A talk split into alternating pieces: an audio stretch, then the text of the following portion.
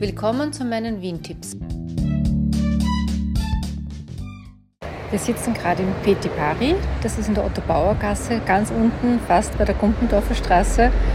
Man hört auch ein bisschen die Straße im Hintergrund. Der Autobus fährt da gerade vorbei, glaube ich.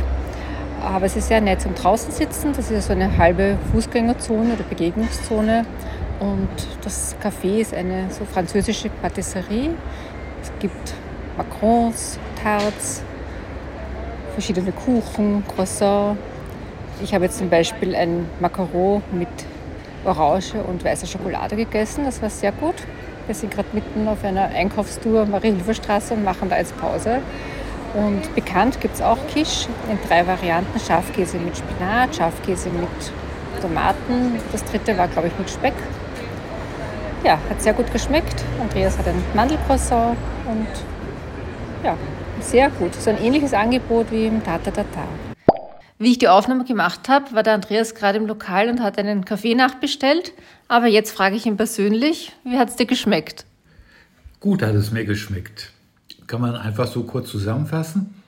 Äh, ja, so geschmacklich äh, kann das über, also da kann, da kann so, so ein Croissant von, von den, wenn man das kauft im Geschäft oder sowas, überhaupt nicht mithalten.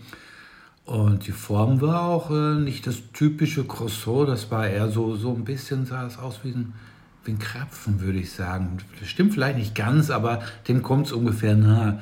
Und ja, und dann eben mit Mandeln. Das also war wirklich sehr, sehr lecker und ja, würde ich jederzeit wieder hingehen, was wir ja machen könnten.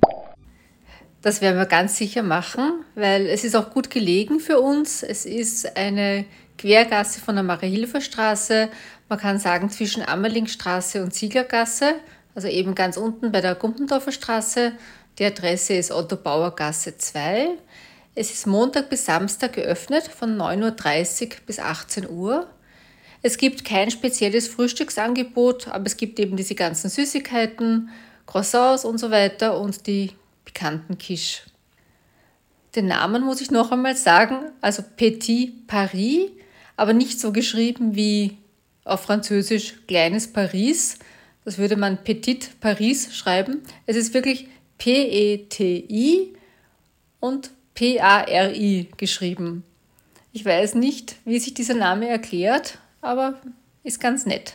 Bei den Frühstückerinnen, also auf dieser Internetseite, die Frühstückerinnen, die immer wieder Frühstücke testen und auf der Internetseite ihre Rezensionen veröffentlichen, die waren auch voriges Jahr dort und denen hat es auch sehr gut geschmeckt.